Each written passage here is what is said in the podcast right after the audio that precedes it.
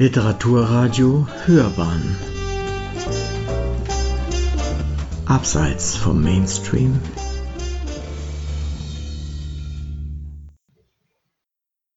Liebe Zuhörerinnen, wir sind heute wieder in unserer neuen oder alten Rubrik Sci-Fi and More unterwegs. Und heute dürfen wir ein wirklich sehr faszinierendes Buch und einen sehr guten Film vorstellen. Es geht um Frank Herberts Dune, wie der Film heißt, oder auch Der Wüstenplanet. Ich möchte ganz kurz hier Frank Herbert vorstellen. Er ist am 8. Oktober 1920 in Tacoma, Washington geboren und am 11. Februar 1986 in Madison, Wisconsin gestorben. Ein Zitat möchte ich vorneweg bringen.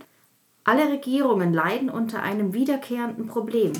Macht zieht pathologische Persönlichkeiten an. Es ist nicht so, dass Macht korrumpiert, sondern dass sie die Korrumpierbaren magnetisch anzieht. Markus. Ja, vielen Dank, Gabi, zu Frank Herbert und dem eben genannten Zitat, das ist quasi die Quintessenz, die Kernaussage von Dune, war auch seine persönliche Lebensphilosophie. Frank Herbert war ein Verwandter des Senators Joseph McCarthy. Der ein oder andere wird mit dem Namen sicherlich die Kommunistenjagd in den USA in den 50er Jahren verbinden. Seine anfängliche Bewunderung für Cousin Joe, so nannte er ihn, schlug in Abscheu um, als er von dessen schwarzen Proskriptionslisten mutmaßlicher Kommunisten erfuhr. In der Folge schrieb Frank Herbert entschieden gegen Totalitarismus und Machtmissbrauch an. Zeitlebens war er ein scharfer Kritiker der Sowjetunion, aber auch der amerikanischen Beteiligung am Vietnamkrieg. Und damit stecken wir quasi im Thema. Dune ist ein Menschheitsepos, der sich über viele, viele Jahrtausende in der Zukunft erstreckt. Doch die Wurzeln liegen ganz klar in der Antike, nämlich in der griechischen Mythologie. Es ist ein uraltes Thema, quasi ein Menschheitsthema. In der griechischen Mythologie der sogenannte Fluch der Tantaliden. Da haben wir es mit zwei feindlichen Brüdern, Atreus und Thyestes, zu tun, die sich bekämpfen und dabei furchtbarste Verbrechen begehen. Ganze Generationen geraten in den Sog der Ereignisse. Es ist ein familiärer Teufelskreis der gegenseitigen Rache, der nicht durchbrechbar scheint. Ja, und auf genau diesen antiken Ursprung nimmt Herberts Roman immer wieder Bezug. Es gibt diese Blutlinie, die wird sogar erwähnt im Buch von Atreus, beziehungsweise dann Agamemnon zu den Atriden, wie sie im Buch heißt. Und dieser Stammvater leitet dann über bis zu unserem jetzigen Herzog. Und der feindliche Bruder ist seine Verkörperung im Haus Harkonnen. Ja, ob diese Verbindung nun genetischer Natur ist oder einen familiären Mythos des Hauses Atreides bildet, das sei mal dahingestellt. Aber anders als in der griechischen Vorlage, wo die Götter das Geschlecht der Tantaliden eben wegen seiner Verbrechen über Generationen hinweg heimsuchen, tritt in Dune eine Gegenmacht auf, nämlich die Bene Gesserit. Sie stellen quasi das weibliche Element in diesem blutigen Epos dar. Sie verfolgen, züchten und kreuzen menschliche Blutlinien. Es ist anzumerken, dass diese Gedanken Herberts in den 60er Jahren zur Eugenik aus heutigem Blickwinkel fragwürdig anmuten. Das Ziel der Bene Gesserit ist die Erschaffung des Quisatz Haderach, ein menschliches Superwesen, das den Thron des Imperators besteigen und dann für dauerhaften menschlichen Frieden und Fortschritt sorgen soll. Das ist der sogenannte Zuchtplan der Bene Gesserit. Er hätte durch eine dynastische Verbindung der Häuser Atreides und Harkonnen den Konflikt lösen und der gesamten Menschheit Frieden bringen sollen. Und diese Ziele des Ordens, ja, die gehen ja weit darüber hinaus, was man als habsburgische Heiratspolitik bezeichnen möchte. Bene Gesserit haben ja, obwohl sie sehr klug sind, die Rechnung hier ohne den Wirt gemacht. Das Experiment Quisatz Haderach gerät ja auch tatsächlich außer Kontrolle und es kommt zu einem mörderischen Bürgerkrieg und der Zerstreuung der Menschheit über das gesamte Universum. So ist es. Pauls Sohn Leto II. korrigiert die Fehler seiner Vorgänger, indem er sich der Apotheose zum Gottkaiser unterzieht. Er beendet den Selbstzerfleischungsprozess der Menschheit und zwingt sie auf den goldenen Pfad. Die Menschheit lebt nun in ewigem Frieden, sie erstarrt aber in Stillstand und in Erosion. Und ich muss sagen, ab diesem Punkt verliert der Roman, der Zyklus, sehr viel von seiner ursprünglichen Kraft. Die Aussage wird schwächer, meandert in die unterschiedlichsten Richtungen. Also salopp gesagt, die Handlung des Zyklus beginnt genauso wie die Entwicklung der Menschheit zu stagnieren. Ich würde jetzt ganz gerne wieder genau zu dem Film von Dennis Villeneuve zurückkommen, den ich sehr, sehr genossen habe, der mir sehr gut gefallen hat. Auf keinen Fall dürfen wir vergessen zu erwähnen, dass der Film sechs Oscars erhalten hat und davon sogar zwei gingen an deutsche Mitarbeiter. Und zwar die beste Filmmusik von Hans Zimmer und die besten visuellen Effekte an Gerd Nefzer.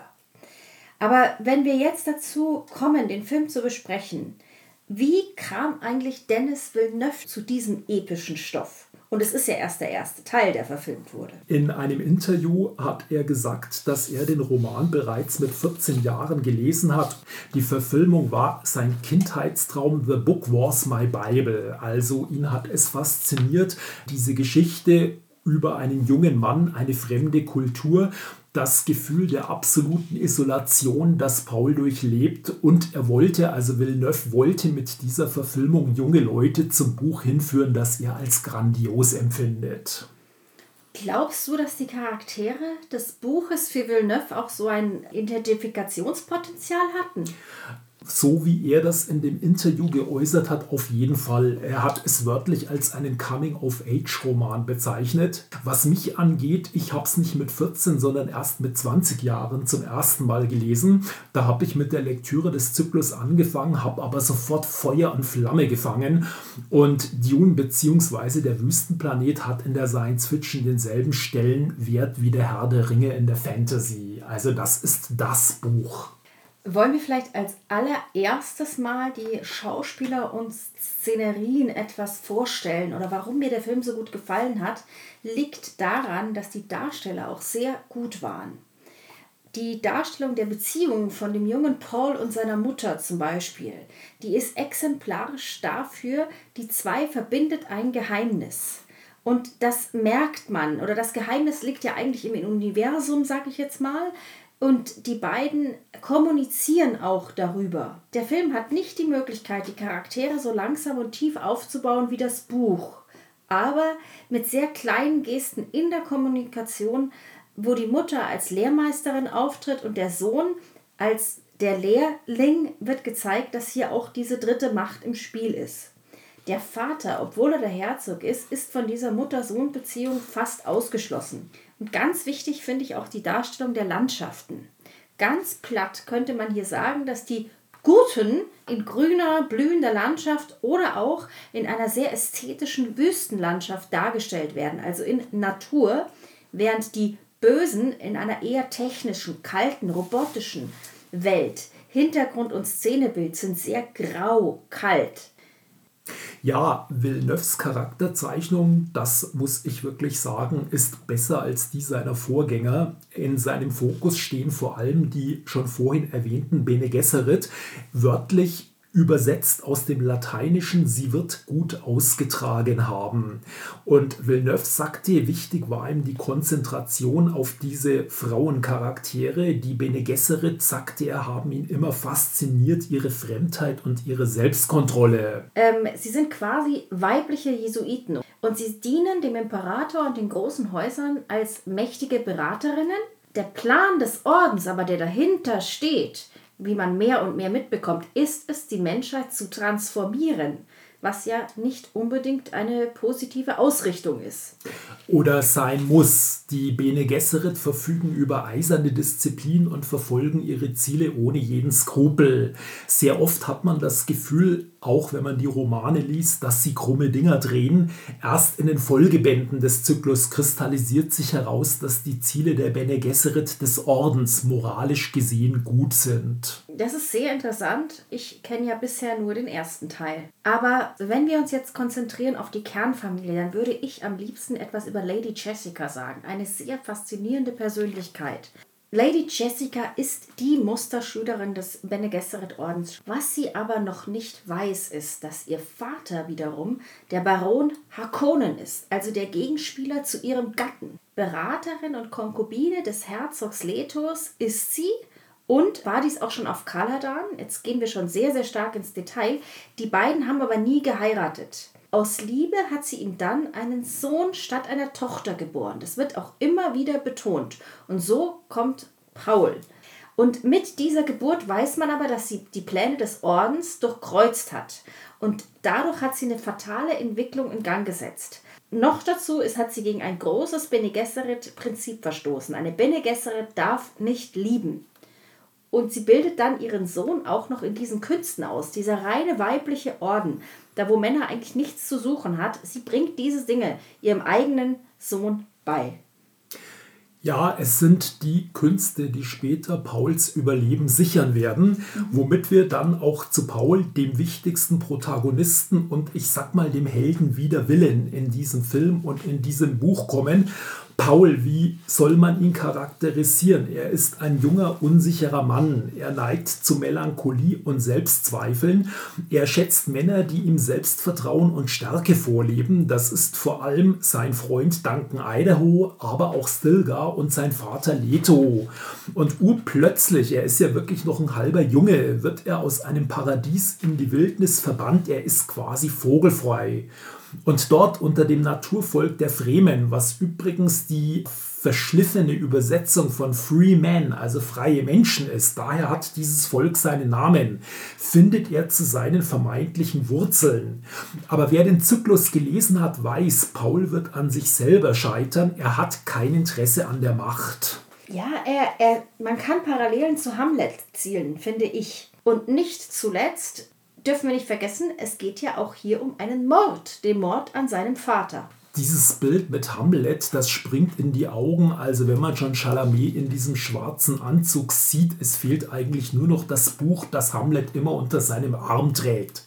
Und wie Hamlet wird sich Paul dem Ziel verschreiben, den Mord an seinem Vater zu rächen.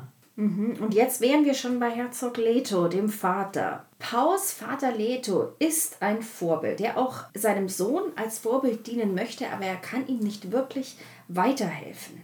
Das ist eine sehr interessante Vater-Sohn-Beziehung. Und Leto hat ja auch schon ein sehr schweres Familienerbe übernommen. Im Film hat er ja auch schon so gewisse Todesahnungen. Und zwischen den Familiengräbern auf Kaladan sagt er dann ja auch noch, dass der Vater seinem Sohn, entgegen finde ich aller anderen oder vieler anderen Geschichten, die man kennt, ausdrücklich gestattet, nicht in seine Fußstapfen zu treten und seinen eigenen Weg gehen soll. Ich finde, das ist sehr, sehr selten in diesen in der Darstellung von Vatern und Söhnen, wenn der Vater etwas zu vererben hat und der Sohn aber es freigestellt bekommt, ob er auch dieses weltliche Erbe annehmen möchte. Und dann schließlich kommt ja auch noch der große Gegenspieler der Atriden, Baron Wladimir Hakonen. In Film und Literatur kenne ich kaum einen Charakter, der so konzentriert das Böse verkörpert. Er lässt kein gutes Haar an ihm, wie man so schön sagt. Ja, man muss schon intensiv in den Stücken Shakespeares oder den Romanen Joseph Conrad suchen, um eine vergleichbar negative Figur zutage zu fördern. Baron Harkonnen, der Name kommt aus dem Finnischen, war ursprünglich ein hochbegabter Mann mit vielerlei Talenten, bevor er dann zur Nemesis von Arrakis wurde. Er greift nach Besitz, um seine innere Leere zu kompensieren. Das wird ganz bezeichnend und deutlich bei einem Filmzitat, wo er in der Luft schwebt und mein Arrakis brüllt. Er hat ja auch eine Fresssucht. Er ist ja pathologisch. Er kann, er isst und er kann nicht aufhören. Er ist schon so dick, dass er sich nur noch mit Hilfe von Suspensoren, wie sie es nennen, fortbewegen kann. Also er hat alle biblischen schlechten Eigenschaften in sich vereint. Ja, sie zeigen sich auch körperlich, wobei ich sagen muss, bei Villeneuve wird der Baron deutlich distanzierter gezeigt, was der Figur gut tut. Also den Ekel bzw. die Komik der Vorgängerfilme fehlen und Skagards Interpretation überzeugt, gerade weil die Figur nicht überzeichnet wirkt. Ich fand auch die deutsche Synchronisation sehr gut. Eine Stimme wie gefrierende Eiszapfen. Der Baron ist ein eiskalter Stratege, der denkt, denkt, denkt. Der einzige Stilbruch, der mir nicht gefallen hat in der Verfilmung, war der Mord an Dr. Joe. Also der Baron ermordet eigenhändig den Doktor. Diese Szene ist im Übrigen auch schlecht gespielt spielt, das passt nicht zu diesem Charakter. Der Baron ist zwar das personifizierte Böse, aber er mordet nicht, er lässt morden, er mordet nie selbst. Ich würde aber sagen, dass wir jetzt auch noch ein bisschen was zum Setting der ganzen Geschichte sagen sollten. Es gibt drei bedeutende Schauplätze. Kaladan, Jedi Primus und Arrakis. Die drei Orte stehen fürs Paradies, die Hölle und dann kommt dieser Wüstenplanet, der Planet der Karthasis hinzu. Kaladan, die Heimatwelt der Atreides, ist eine Art paradiesische Wasserwelt. Es ist das komplette Gegenteil von Arrakis. Deswegen ist es auch so faszinierend für die Leute, die aus Kaladan kommen, auf Arrakis, dass Wasser so ein wertvoller Stoff ist, weil sie eben von der Fülle von Wasser und Überfluss kommen. Und dann gibt es die Hölle, Jedi Primus, die Heimatwelt der Hakonen, die sehr dunkel, ja, Angst, Unterwürfigkeit. Man merkt es auch im Film an der Darstellung und es ist ruhig, gedämpft und sehr, sehr gefährlich. Die Leute sind immer bedacht, sie haben Angst. Ja, und dann kommt Arrakis, den du ja schon den Planeten der Katharsis genannt hast. Hier in der erbarmungslosen Wüste wird jeder auf sein eigentliches Wesen reduziert. Es kommt in den Romanen und auch im Film immer wieder ein Fremen-Sprichwort. Gott schuf Arrakis, um die Menschheit zu prüfen. Die Weite der Wüstenlandschaft auf Arrakis zeigt zum einen die Verlorenheit, aber auch die menschliche Kontemplation. Wir dürfen ja nicht vergessen, die monotheistischen Religionen wie Christentum, Islam und das Judentum sind ja alle in der Wüste entstanden. Ich denke schon, dass der Herbert in gewisser Weise seine Inspiration geschöpft hat. Ja, man könnte ketzerisch sagen, dass die Religionen in der Wüste, also bei Fata Morganas und Wassermangel entstanden sind, wenn man es so liest. Und das bringt uns dann schon zur Gesellschaft von Dune der Charakter dieser Gesellschaft manifestiert sich sehr stark in der Architektur. Villeneuve zeichnet sich aus durch seine Vorliebe für monolithische Strukturen. Wenn man sich seine anderen Filme anguckt, Blade Runner oder Arrival, die Technik entspricht dem surrealen Charakter der Landschaft. Es sind grandiose Gebäude, Raumschiffe. Es ist insgesamt eine raue, brutale Architektur. Aber die Gesellschaft manifestiert sich auch im Herrschaftssystem. Wir haben also eine Monarchie wir haben eine Herrschaft der großen Häuser, vordergründig herrschen starke Männer, Machtstrukturen sind durch und durch autoritär und machiavellistisch und der Roman spricht immer wieder vom Gift der Demokratie. Es gibt noch ein Element in dem Buch und vor allem auch im Film, was wir noch nicht erwähnt haben, und das ist der Rohstoff, der alles am Laufen hält. Und das ist ein Gewürz, und sie nennen es Gewürz oder Spice oder auch die Melange. Und das ist das einzig außerirdische Produkt im Dune-Universum. Der Rest ist von Menschen. Und dieses Gewürz ist extrem wichtig für den Machterhalt, den Machtverlust, aber auch den Machtgewinn wieder und untrennbar mit der Kontrolle über diese Wunderdroge ist die Macht verbunden. Spice ermöglicht auch Reisen durchs Universum und lässt in die Zukunft blicken. Es verlängert das Leben, es kann praktisch alles. Das Spice muss fließen, ist immer wieder wie ein kategorischer Imperativ, wird dieser Satz im Roman wiederholt. Und Jetzt, Markus, wäre ich dir aber dankbar, da ich David Lynchs Verfilmung nicht gesehen habe, weil sie mir einfach auch zu gruselig schon erschien ob du trotz allem zur Vervollständigung von Dune und dem Wüstenplanet etwas dazu sagen könntest. Ja, sehr gerne. Ich bin ja quasi mit der Dune-Verfilmung von David Lynch in den 80ern aufgewachsen. Ich hatte auch häufig Déjà-vus. Also der Einfluss der alten Verfilmung auf Villeneuve ist wirklich außerordentlich. Der springt in die Augen. Das beginnt mit den Schirmmützen bzw. den Afrikakorpskappen der Atreides-Garden. Äh, damals hat Jürgen Prochnow den Herzog Leto Atreides gespielt in Aussehen und Habitus ist auch die jetzige Filmfigur des Herzogs ihm äußerst ähnlich. Viele Details auf dem Harkonnen-Planeten Jedi Primus wurden übernommen. Chalamet ist sicherlich der bislang beste Pol Atreides. Ich muss allerdings auch sagen, Schlüsselszenen im Roman wie auch im Film, wie Pauls Prüfung durch Gaius Helen Moayem oder Der Verrat von Dr. Yue wurden in der alten Verfilmung schauspielerisch besser dargestellt. Und die Musik von Toto in der Lynch-Fassung hat mir persönlich auch besser gefallen. Die ist also sehr viel meditativer als der Soundtrack von Hans Zimmer in der Villeneuve-Version. Er hat dafür zwar einen Oscar gekriegt, verdientermaßen, er ist mir aber stellenweise zu lärmig. Also hätte der alte Film nicht Vorarbeit geleistet, wäre der neue womöglich gar nicht entstanden. Ist jetzt mal meine ketzerische These. Ich glaube, dann stimmen wir überein. Ich kenne die Lynch-Verfilmung nicht, aber auch du bist der Meinung, dass bisher die beste Dune-Verfilmung definitiv die von Villeneuve ist. Absolut. Allerdings wird sich zeigen, was die kommenden Jahre bringen, ob Villeneuve den gesamten Zyklus verfilmen kann und wird oder ob die Handlung buchstäblich im Sand stecken bleibt. Ich weiß es nicht, aber ich denke, wir alle können uns auf die Fortsetzung 2023 freuen.